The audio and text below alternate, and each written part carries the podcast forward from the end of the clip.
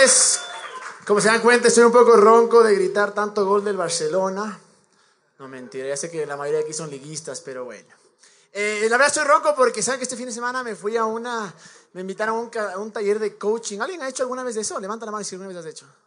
Hay uno que otro espectacular, vean, espectacular. Entonces, eh, ¿y por qué digo esto? Porque en la parte del coaching que nos hicimos, eh, es una cosa que te transforma, ¿verdad? Y creo que todos en algún punto deberían hacerlo, pero lo hermoso fue que durante todo el, el, el taller, era impresionante porque cada cosa que nos enseñaban, cada cosa que nos decían, Inmediatamente lo que se me viene a la mente es, hijo de madre, todo esto está en la Biblia. O sea, todos estos principios son principios que realmente Dios los creó desde hace muchísimo tiempo y era obviamente para nuestro beneficio. Y justo el día de hoy que estamos aquí en la serie, los que se nos unen por primera vez en esta serie, les cuento, estamos en una serie que se llama En Él. Eh, anteriormente hicimos una serie que se llamaba Él es, que hablábamos de Jesús. Eh, si estás acá y no eres creyente, no te asustes, tranquilo, somos buenas notas. Y, te juro que, lo que sea lo que sea, sea lo que creas, estoy convencido que, lo que vamos a hablar ahora te va a ayudar. Pero el tema de esta serie es, eh, es decir, ya hablamos de quién era Jesús y ahora era ¿Qué somos nosotros? ¿Quién somos nosotros? Porque lo que sucede muchas veces es que decimos, bueno, sí somos creyentes, creo en Jesús, soy católico, soy cristiano, o tal vez no creo en religión, solo creo en Dios. Y muchas veces nos olvidamos de todo lo que somos en Él, nos olvidamos de todo lo que Dios tiene para nosotros. Y quiero comenzar con este versículo que hemos visto todas las semanas, que está en Salmos 103, 1 al 2, que dice, alaba alma mía al Señor, alábale todo mi ser su santo nombre. El número dos, alaba alma mía al Señor y no olvides ninguno de sus beneficios. Aun cuando obviamente le seguimos a Dios porque es Dios, porque es el Rey, es el Salvador, es, es todo lo que necesitamos en esta vida en realidad. Pero no podemos olvidarnos que al seguirle a Dios sí hay beneficios. Y es ahí donde mucha gente se convierte en, en, en en un teólogo, y no es, es, hermoso ser teólogo, me encantaría ser un teólogo, pero se convierte en, esto que todo lo que creemos acerca de Dios está acá. Y nos podemos recitar la Biblia, nos podemos recitar la historia, pero nos olvidamos del cómo vivo esto, cómo amo a los demás, cómo eh, tomo ventaja de estas, de, estas cosas que dicen acá, de estos beneficios. Y como ya hemos hablado, toda la Biblia en verdad se trata de una sola cosa, Jesús. Desde el comienzo, desde Génesis hasta Apocalipsis, toda la Biblia tiene que ir de la mano de quién, se, quién es la palabra, que dice la Biblia, que la palabra es Jesús. Entonces, en esta serie lo que hacemos es hablar todo lo que tenemos en Jesús. Bueno, no todo porque es tan grande que sería imposible, pero vamos a hablar de tantas cosas que tenemos y eh, comenzamos con que en Él tenemos vida abundante. Eh, sí, Dios es un Dios bueno, nuestro Padre, Él quiere que vivamos en abundancia. La segunda que habíamos hablado era de que ya somos redimidos, es decir, perdonados. Dios no está tomando en cuenta nuestros pecados. Habíamos hablado de que ya somos eh, justificados. Quiere decir que ya podemos acercarnos a Dios sin ningún problema. La semana pasada habíamos hablado eh, de que somos prósperos, de que Él también quiere prosperarnos y sí, financieramente también. ¿Para qué? Porque nos ama, pero también hay un mundo afuera que está en una necesidad extrema y que somos nosotros los encargados de ir hacia afuera. Pero quiero completar esta parte con 2 Corintios 5, 17, que dice, por lo tanto, si alguno está en Cristo es una nueva creación, lo viejo ha pasado, ha llegado ya lo nuevo. Si estás en Cristo, si crees en Jesús, si has entregado tu vida a Jesús, eres una nueva criatura. Es decir, la persona que eres ahora es nueva. Y con esa persona nueva viene un montón de cosas, beneficios, bendiciones, que las tenemos a través de Él. Por eso se llama en Él. Así es que eh, creo que el punto de esta serie es que podamos terminar después de unas dos, dos semanas tal vez y decir, hijo de madre, mi vida es diferente. Creo en verdad lo que Dios hizo por mí. Creo lo que Jesús hizo por mí en esa cruz. Y no solo la creo acá, sino que lo creo acá. Y quiero hacerlo, quiero, quiero eh, que, esto sea parte de mi vida. Así es que si es que te has perdido los otros capítulos de esta serie o los otros, no episodios, pero mensajes de esta serie, eh, vayan a iTunes, vean, nos encuentran como oneuyo.com, en el Facebook también en oneuyo subimos siempre el link y también en nuestra página web oneuyo.com, ahí nos van a encontrar y pueden escuchar todo esto. Pero esta semana yo quiero hablar sobre algo, eh, es en Él somos completos. En Él somos completos. Y voy a hablar de un montón de cosas. No me voy a enfocar solo en una porque son tantas. Y podría ser, eh, podría ser cada de las cosas que voy a decir esta, eh, hoy día. Podría ser un mensaje solo, pero por cuestiones de tiempo. Y algún día tal vez hagamos una serie en la que cada una de estas es un mensaje. Pero por ahora quiero enfocarme que todo lo que voy a hablar es porque somos completos en Él, que no nos falta absolutamente nada.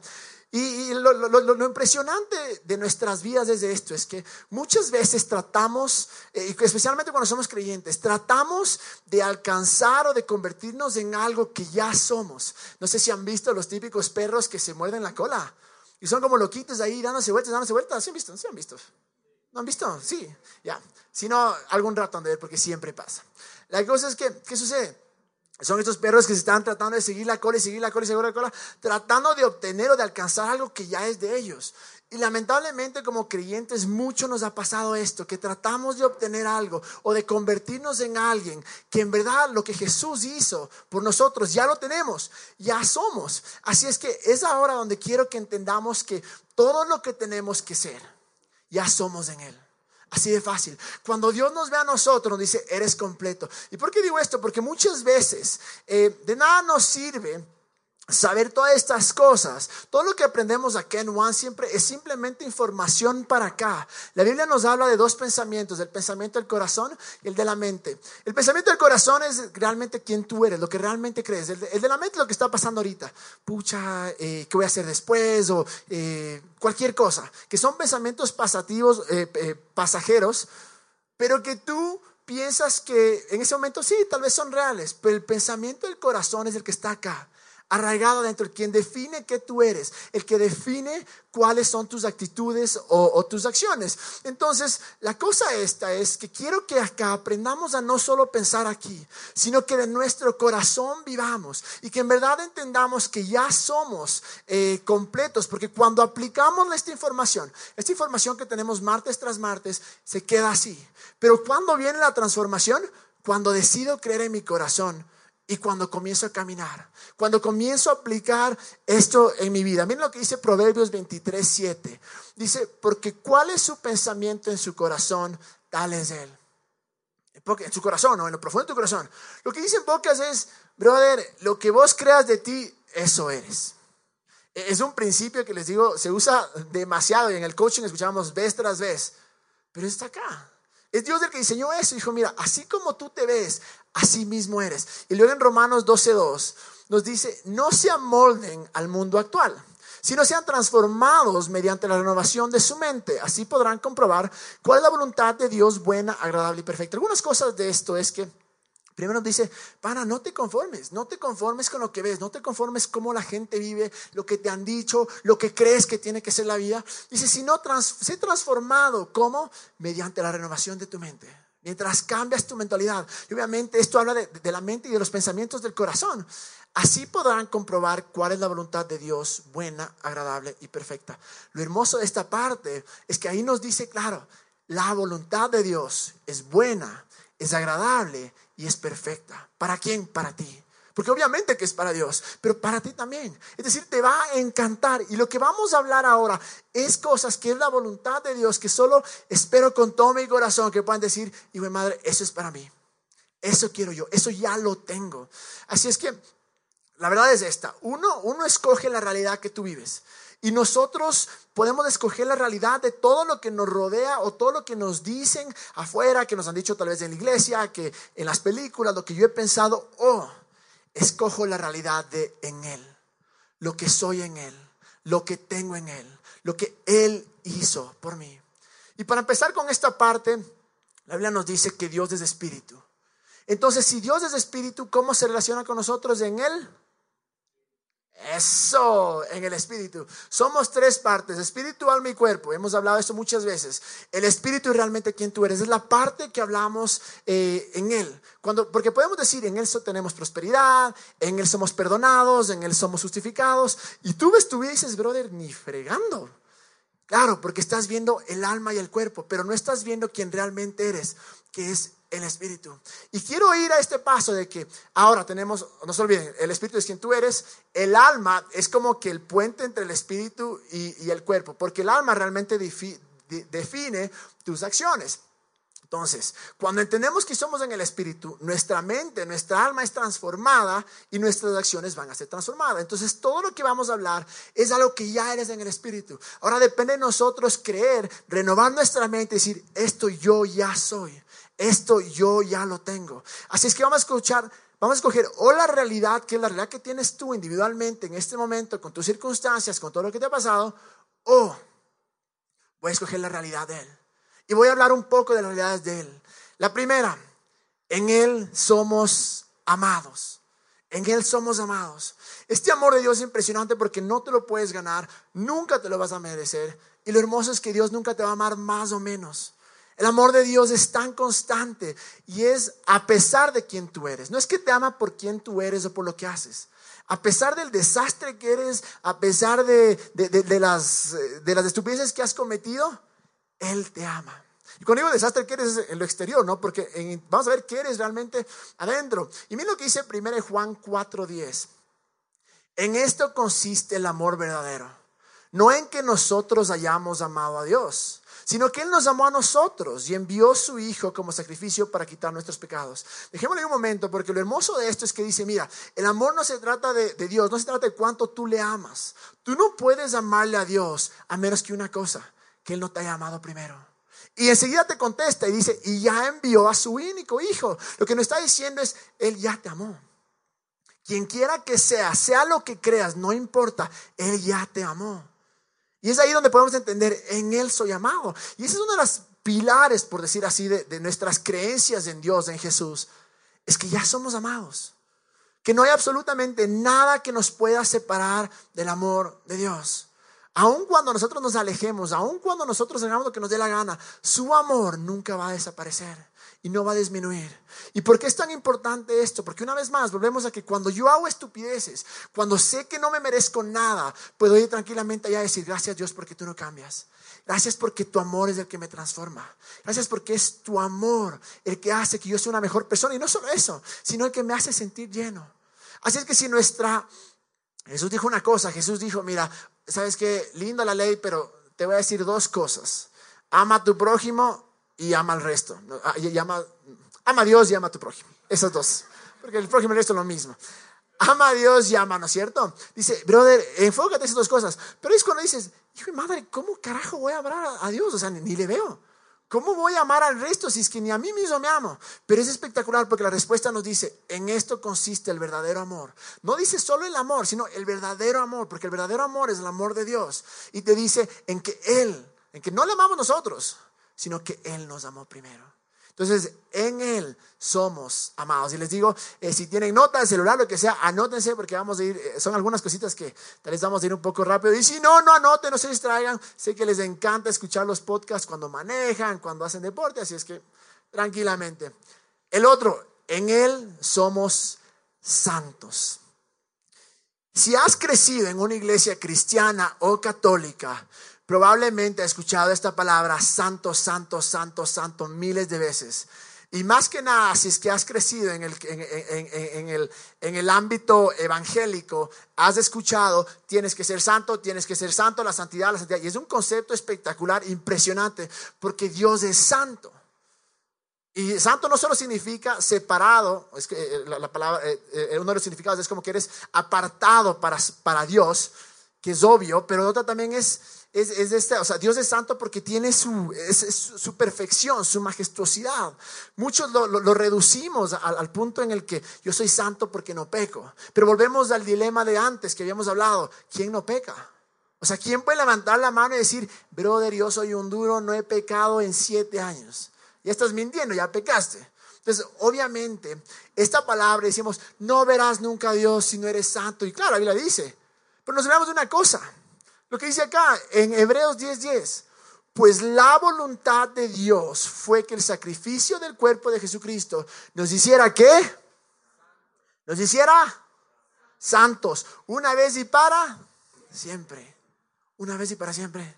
Él no tiene que morir vez tras vez. Ya te hizo santo, una vez y para siempre. Por eso cuando escuchemos la palabra, eres santo, santidad, no nos asustemos. Hijo de madre, no, es que ayer vi. No, hijo de madre, es que el fin de semana me pegué la chuma de la vida. No, no. Pensemos, no, yo soy santo. Y lo hermoso es, cambia acá, cambias tu pensamiento de tu corazón y vas a actuar de tal manera. Si comienzas a decir todos los días, comienzas a decir, no, yo soy santo, yo soy santo, vas a ver que de repente esas pendejadas no te van a importar, no vas a necesitar. Porque vas a, así como eres en tu, piensas en tu corazón, así eres. Cuando te convences de que eres santo. Te juro tus acciones van a cambiar. Me pasó a mí, yo comencé a actuar más santo, entre comillas, cuando dejé de intentarlo. Cuando dije, bueno, ahora solo voy a creer, voy a creer. Y de repente se me iban ganas de ciertas cosas porque me di cuenta que mi realidad, que en Él, en mi espíritu, yo ya soy santo. No te tienes que encerrar, no tienes que coger y hacer todas estas malabares y no pecar en años para hacerte santo. No, ya eres santo. Y, dice, y nos dice, oh santo, una vez y para siempre. Y les digo, de aquí tenemos que vivir, de esta posición. Yo ya soy santo. Yo ya, no por lo que hago, sino por lo que soy en mi interior. Y ese interior, ese renovar mi mente a lo que ya soy en mi espíritu, me va a llevar a caminar en santidad. No tenemos que asustarnos. Cuando escuchemos eso, digamos, gracias Dios porque tú me hiciste santo. Una vez y para siempre. La siguiente, que es la típica. Si yo pregunto cuántos de aquí son perfectos, ¿cuántos levantarían la mano? Ni uno. Pero ¿saben que en Él somos perfectos? Él nos ve perfectos. Sí, mi cuerpo no es perfecto, mi alma no es perfecta, mis acciones definitivamente no son perfectos, pero en nuestro espíritu, en Él, en esta nueva criatura, somos perfectos. Mira lo que dice en Hebreos 10:14. Porque con una sola ofrenda hizo perfectos para siempre a los santificados. Habíamos hablado que nos hizo santos, ¿no es cierto? Hace un ratico, o sea, no digan que se olvidaron. Hace un versículo nomás decía, fuimos santos una vez para siempre, ¿no es cierto? Entonces, ¿quiénes son los santificados? Nosotros. Entonces, miren, porque con una sola, y lo hermoso es que el otro era Hebreos 10.10, 10, entonces el man habla de esto, eh, eh, parece que fue Pablo el que escribió el libro de Hebreos, pero el man habla de esto, y, y, enseguida en el 14 te dice, porque una sola ofrenda, una vez, este concepto de una vez y para siempre, hizo perfectos para siempre a los santificados. En tu espíritu eres perfecto. Porque tu espíritu, cuando tú le entregas a Dios, es de Él. Y el que opera o el que hizo las cosas en ti es Él. Por eso me puedo acercar confiadamente. Por eso tranquilamente puedo pedir con confianza, puedo acercarme, puedo seguirle, porque soy perfecto. Ahora, nuestro cuerpo y nuestro alma no han sido redimidos, entonces definitivamente no vamos a actuar perfectamente acá. Solo será cuando en la segunda venida de Jesús, de acuerdo a lo que dice la Biblia, y ahí sí seremos redimidos alma, cuerpo y espíritu. Pero por ahora, cuando Jesús ve tu espíritu, porque si Él es espíritu y se relaciona contigo en el espíritu, ¿qué es lo que debe de ti? Tu espíritu. Entonces, ¿qué dice cuando te ve? Eres perfecto. Eres perfecto. Y, es, complicadísimo, es fregado entender este concepto, porque toda tu vida has pensado, yo no soy, soy una desgracia, una desgracia, no orgullosos. No estoy diciendo que por mis acciones soy perfecto, nunca vamos a hacerlo pero la manera en que Él nos ve. Y una vez más, volvemos al concepto del orgullo. El orgullo no es decir, no, yo no soy. El orgullo es decir, oh, voy yo a quedarme con lo que yo creo, con mi realidad, o voy a cambiar mi mente y aceptar la realidad de Dios. ¿Y cuál es la realidad de Dios? Que con una sola ofrenda te hizo perfecto para siempre, porque te santificó. Así de fácil.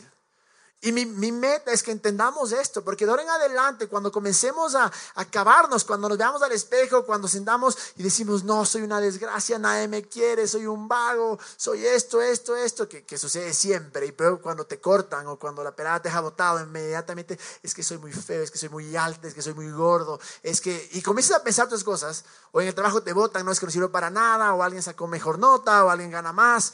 Ese momento es donde tenemos que volver a la realidad en Él en Él soy perfecto. Les digo, el rato que creamos con nuestro corazón, que estemos convencidos de esta realidad, nuestras acciones van a ir adelante. La gente exitosa en el mundo, ¿creen que hicieron las cosas por coincidencia o porque, brother, el destino decidió que Steve Jobs sea Steve Jobs y vos jodido? No, obviamente que no. Hubo algo dentro de estas personas que dijeron, hay algo diferente y voy a creer. Pero la pregunta es nosotros como creyentes, ¿por qué estamos quedados? ¿Por qué no, no aceptamos estos beneficios? ¿Por qué no cambiamos nuestra mente y decimos, no, eso es para mí, yo creo eso? Y voy a actuar de esa manera. Porque una vez más, mientras más creemos, mientras más nos convencemos de esto, un mundo afuera va a ser impactado por la luz de Jesús que está dentro de ti. Y ese es todo el punto, creo yo, de nuestra existencia. Donde quiera que vayamos, decir hay alguien que está completamente enamorado de vos. No importa tu situación, Él es más grande y ese es Jesús. Y ese es el punto, porque ahí es donde encontramos realmente satisfacción. ¿Y cómo hacemos a través de los sueños? Músico, arquitecto, eh, qué sé yo, peleador Ultimate Fighting, que sería espectacular, eh, futbolista, lo que sea, negocios, eh, cantante, diseñador de modas, sea lo que sea podemos usar esa plataforma para llevar una esperanza a un mundo perdido, a un mundo roto, a un mundo que está llorando, porque alguien tiene que venir que crea esas cosas y que diga, sabes que tú también puedes, porque Dios puede estar dentro tuyo o Dios está dentro de ti. Creamos, yo sé que es, a veces hasta, hasta un poco herejía, pero no es así. Es, una vez más, sería herejía si es que no diría ahí, pero está ahí. ¿Por qué no lo creemos? ¿Por qué tratamos de ver la quinta pata al gato? Dice, pero no sé, brother, eso era solo para, para ciertas personas, era para los hebreos, obviamente. Pero creo con todo mi corazón que eso nos aplica para todos nosotros. Luego dice esto, en Él somos una obra maestra. ¿Cuál es la obra maestra de Leonardo da Vinci? Sí, saben, algo de historia han de saber. Es un cuadro que está en el Museo del Louvre. Esa, la Mona Lisa. O sea, cuando vos pienses en Leonardo da Vinci, probablemente lo que más te, te llega a la mente es la Mona Lisa, la Mona Lisa, la Mona Lisa. ¿Por qué? Porque es la obra maestra de Leonardo da Vinci. ¿No es cierto? De Leonardo da Vinci, tal vez su mejor obra, a los ojos de todos, no sé si para él, pero a los ojos de todos, esta es la obra maestra. Es decir, lo mejor que pudo haber hecho, que tal vez hizo otras cosas, pero lo mejor, porque si es que solo hay una obra maestra, ya no es obra maestra, es la obra, así de fácil. Pero cuando hay muchas obras, hay una que sobresale. Y mira lo que dice acá en Efesios 2.10. Pues somos la obra maestra de Dios. Somos la obra maestra de Dios. Dios creó animales, creó todas las cosas. Pero aún así, cuando te ve a vos, dice, tú eres mi obra maestra. Y luego continúa, Él nos creó de nuevo en Cristo Jesús, una vez está en ese concepto, en Él, lo que somos, lo que tenemos en Él a fin de que hagamos las cosas buenas que preparó para nosotros tiempo atrás. Me encanta esto porque Dios tiene planes para nosotros y nos dice, brother, eres una obra maestra. Dale, lánzate, haz. No tengas miedo, estoy contigo. Tú eres mi obra maestra. Y como eres mi obra maestra, yo ya diseñé o yo ya te capacité para que hagas buenas obras, para que hagas cosas buenas. Esas cosas buenas muchas veces lo espiritualizamos y lo hacemos como que no, eso es solo vas a orar, vas a ayunar, vas a alimentar al pobre, aun cuando son cosas espectaculares. Y sí, pero yo creo que Dios también puso cosas en tu corazón que solo tú puedes hacer. Ahí está. Somos diseñados porque yo creo que la manera en la que Dios nos creó, Él nos, em, nos creó o nos, sí, nos, nos creó, nos hizo, no, no, no, no, nos compuso de, para, el, para el éxito. Estoy convencido de esto. Pero luego, a través que vivimos, somos programados para el fracaso. Nuestro hardware o nuestro software, que se pero el original de acá, era creado para el éxito. Y al decir éxito no me refiero que sea solo millonario, no, no, no, para nada. Yo como les he dicho mil veces, para mí el éxito más grande en tu vida es seguirle a Dios, definitivamente. Pero hay muchas cosas más también. Y creo que fuimos creados, capacitados, conformados para hacer cosas buenas, cosas grandes. Pero a través de los años, y lo, triste es que muchas veces la religión misma es la que nos dice, no puedes, no eres suficiente, no te lo mereces, jamás vas a alcanzar, tienes que ser pobre, tienes que ser feo, tienes que ser estúpido, tienes que ser, eh, ¿cómo se llama?, enfermo para seguirle a Dios. Y lo hemos creído. Pero ahí nos dice claramente, eres la obra maestra de Dios. ¿Cuánto vale la Mona Lisa? Incalculable. ¿Cuánto vales vos? Estás capacitado ya. Porque yo sé que Dios ha puesto un propósito en cada uno de nosotros. Y el propósito no es un BM, el propósito no es una casa. No, no, no, no. Esas cosas, no, hay nada de malo, absolutamente nada de malo. Ojalá que todos lo tengan. Pero es algo más allá, más profundo. Es esto de voy a ir y llevar esperanza a la gente. Voy a conocer a Dios y voy a ser guiado por Él. Voy a hacer que Él sea el Señor y sea mi Dios todos los días de mi vida. Y por eso te hizo su obra maestra para esas obras, para esas buenas obras, para que en verdad puedas decir, puedo vivir una vida en abundancia porque estoy en Él. Porque habíamos hablado que la vida en abundancia realmente comienza en dónde? En Él. Podemos tener carros, casas, eh, viajes, eh, peladas, pelados, lo que sea. Pero si no tenemos a Él, vamos a seguir siendo vacíos. Es por eso que es en Él, de Él dependemos. No es por mis obras, por lo grande que soy, por lo espectacular que soy, por lo duro que soy, no. Es por lo que Él ya hizo en nosotros. Y la siguiente, esta es una, si, si, probablemente si, si creciste en una iglesia cristiana evangélica, de ley escuchaste esto. En Él somos ungidos, hemos escuchado la unción de Dios. ¿Sí o no? Si no has escuchado, perfecto, es fácil el poder de Dios, así de sencillo. Entonces, eh, la unción de Dios, somos ungidos. Yo me acuerdo claramente que estaba en una reunión donde un man decía, ¿saben qué? Hay una razón, porque era impresionante. Cuando el man hablaba, pucha, milagros, cosas increíbles, en verdad. Pero me acuerdo que el man decía, ¿saben por qué Dios me usa así? Porque, ¿y por, ¿y por qué tengo esta unción? Porque desde que me convertí, desde que entregué mi vida a Jesús, nunca más me tomé una cerveza. Brother, yo dije, jodido, hijo de madre, porque ni siquiera me acuerdo cuántas me tomaba desde que me entregué a Jesús. Entonces ya para mí mi mente me cerré, dije, no, o sea, jamás. ¿Y qué pasará si es que yo me paro acá y digo, ¿saben qué? ¿Saben por qué yo estoy parado acá? Porque verán, yo ayuné seis años, eh, oré 25 horas del día y me sé la Biblia de memoria. ¿Quién se lleva la gloria?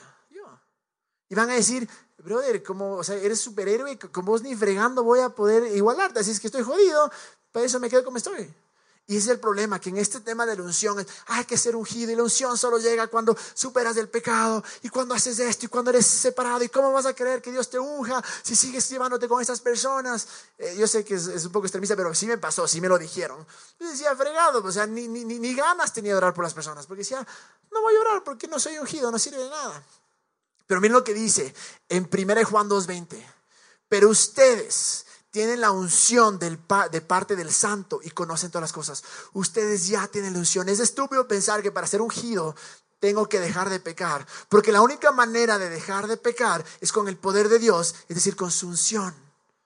A veces pensamos que es al revés. Yo en mis fuerzas dejo de pecar y ahí sí baja la unción y ahí sí voy a hacer lo máximo. No, yo ya soy ungido y por eso puedo dejar de pecar. Yo ya soy ungido y por eso puedo llevar las buenas noticias a las personas. Yo ya soy ungido, por eso puedo orar por los enfermos. Por eso donde quiera que vaya, yo confío en que Dios esté en mí. No se trata de mí, de lo macho que soy, de lo que alcancé en mis ayunos, mis oraciones, mis, mis terapias. No, es por Él. Porque en Él, porque ustedes tienen la unción de parte del Santo y conocen todas las cosas. Y Corintios 1.21, según Corintios 1.21, nos dice lo mismo, nos dice Dios es el que nos mantiene firmes en Cristo, tanto nosotros como ustedes. Él nos ungió. Pasado. Pasado. Él ya nos ungió. Él ya nos ungió. ¿Sabe qué es lo interesante? Que segundo de Corintios. Pablo le escribió una carta a los, dos cartas a los Corintios, pero la iglesia de Corintios era un desastre, era un desastre, habían orgías, habían idolatría, o sea, era realmente un desastre. O sea, por decir ahora, pucha, la gente estaría espantada de ver un lugar así. Pero aún así, cuando Pablo, cuando el man le escribe las cartas, dice a los santos de Corintios y a los manes, a los mismos manes que son un desastre, porque lo que está haciendo el man es decirle, mira, en él eres diferente, no tienes que vivir de esta manera, deja de ser idiota, no hagas estas cosas, confía en esto. A los mismos les dice, él ya te ungió, él ya te ungió, ya tienes el poder de Dios.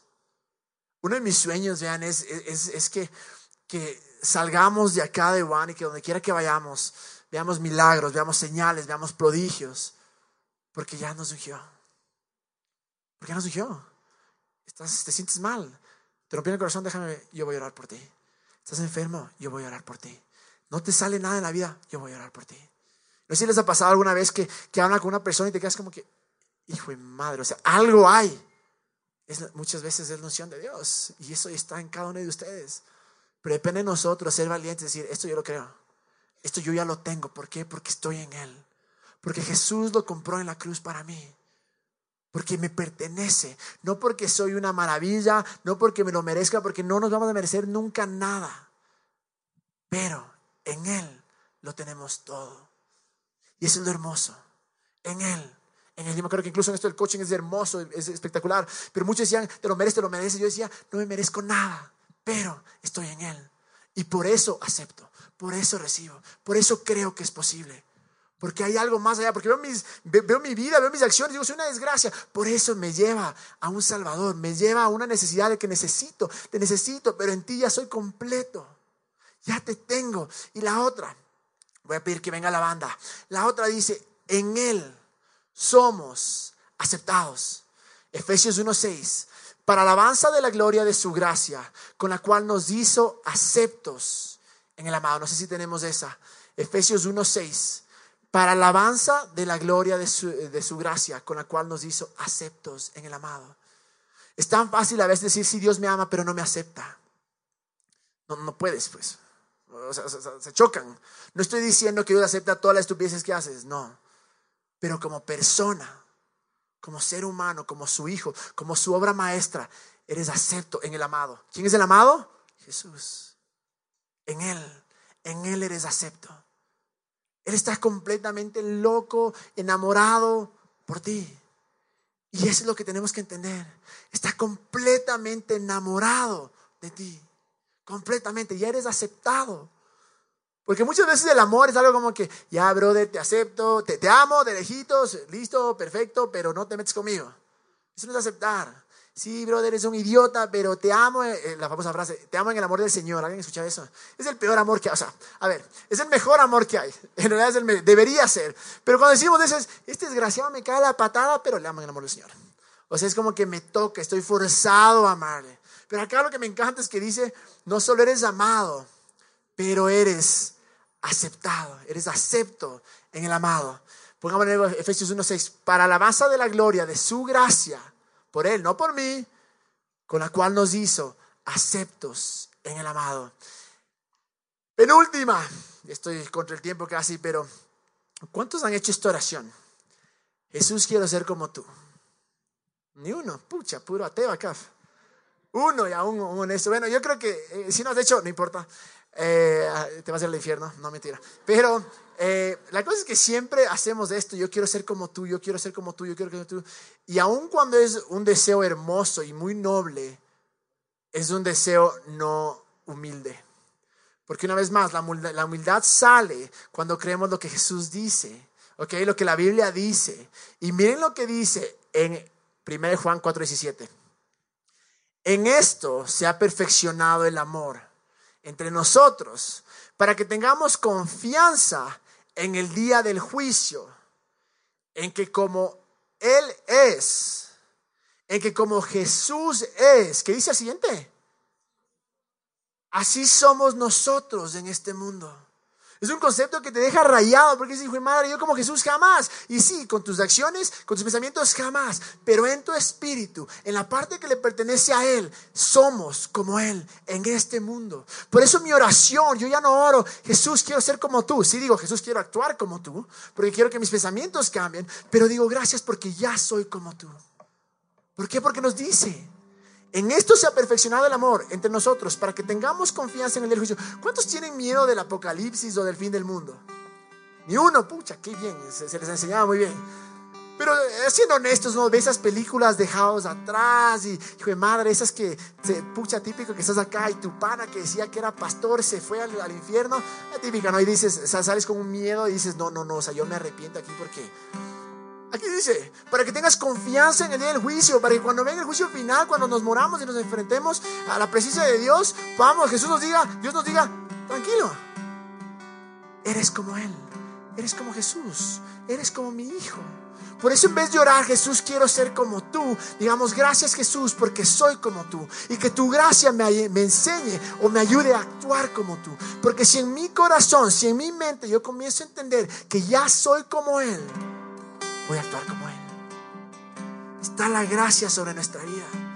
Es el poder de Dios para cambiar, para decir, no soy como tú en lo externo, pero en mi corazón, en mi espíritu, sí soy como tú. Y en mi mente le voy a, voy a renovar mi mente diciendo, soy como tú. Y la última, en Él somos completos. Porque todas estas cosas que he hablado antes y muchísimas cosas más que somos en Él, nos lleva a un punto que somos completos, que ya somos quien tenemos que ser, que no nos hace falta nada. ¿Por qué? Porque estamos en Él.